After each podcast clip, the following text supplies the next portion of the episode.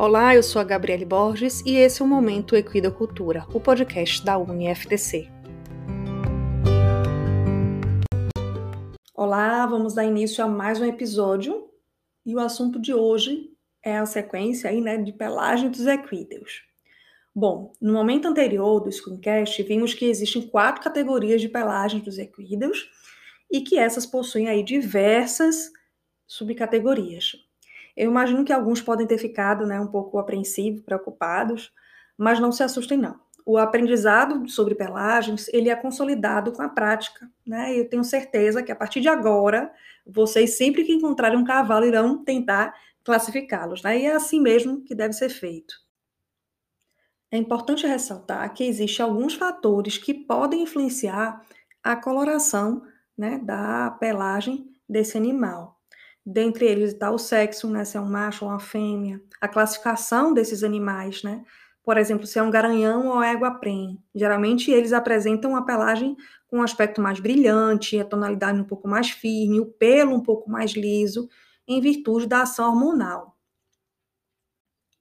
A idade também é um fator, né? Algumas pelagens elas podem mudar com a avançada idade do animal. É, nós vimos isso, inclusive, lá na pelagem turdilha, né? O turdilha geralmente pode nascer bem escuro mesmo, e aí né, o potro nasce lá, parece que é preto. Depois, aos poucos, ele vai clareando e ficando né, turdilho, até alguns casos chegando a russo.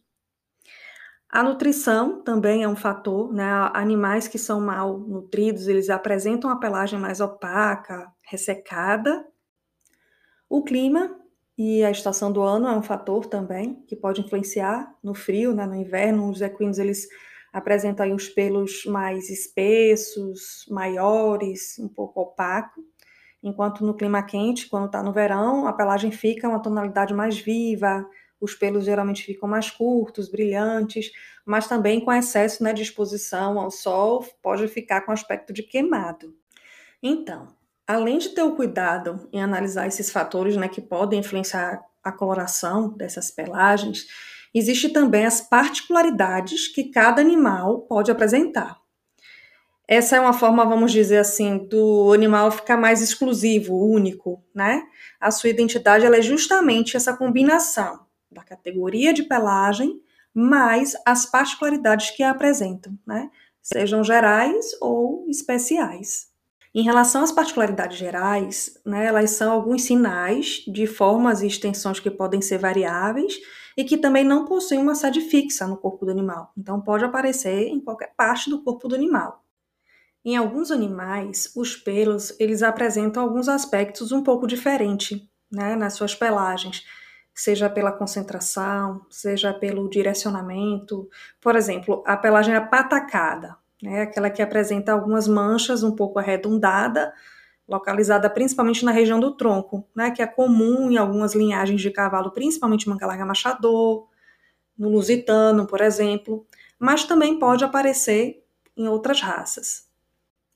Alguns animais da pelagem turdilha, por exemplo, podem apresentar alguns tufos de pelos pretos, avermelhados no corpo, né, e que geralmente é chamado de tordilho pedrez.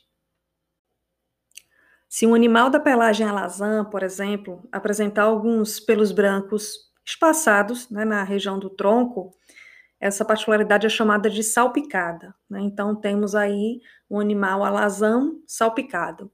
Podemos encontrar essa particularidade principalmente em animais da raça manga larga, por exemplo. Outros exemplos de particularidades gerais são algumas áreas que ficam de forma irregular devido à diferente posição do pelo no corpo do animal. Quando acontece de forma pequena, arredondada, na região da cabeça, da garganta, do pescoço, do flanco desses animais, é chamado de rodopio e, para alguns, redemoinho. Quando esses pelos irregulares também tomam uma forma maior, né, mais alongada, eles recebem o nome de espiga. Essa forma semelhante, só que na região do tronco, é chamado de seta. E quando né, aparece aí, tem no peito, é chamado de espada. Para observar as particularidades, é imprescindível inspecionar todo o animal com atenção se for o caso, suspender o topete, a crina, para que possa ter certeza de que existe aí possíveis variações no posicionamento de pelo também nesses locais. Né? Evitar o cavalo molhado também, que pode alterar a observação. Essas são algumas das observações. Vale ressaltar que o animal ele não se limita a ter somente um rodopio, uma espiga, uma espada. Eles podem ter mais, né, dois, três rodopios, duas espigas. O mais importante é que todas essas particularidades, essas marcações, elas devem estar aí numa possível preenchimento de documento, de representação da pelagem do animal. Percebam que as possibilidades de combinações elas são enormes. As chances de dois animais possuírem a mesma pelagem e exatamente as mesmas particularidades no mesmo local são praticamente nulas. Eu finalizo por aqui, mas não deixem de consultar o nosso texto base do encontro, porque lá terá complementação do assunto com as principais particularidades especiais das pelagens dos equinos. Até mais!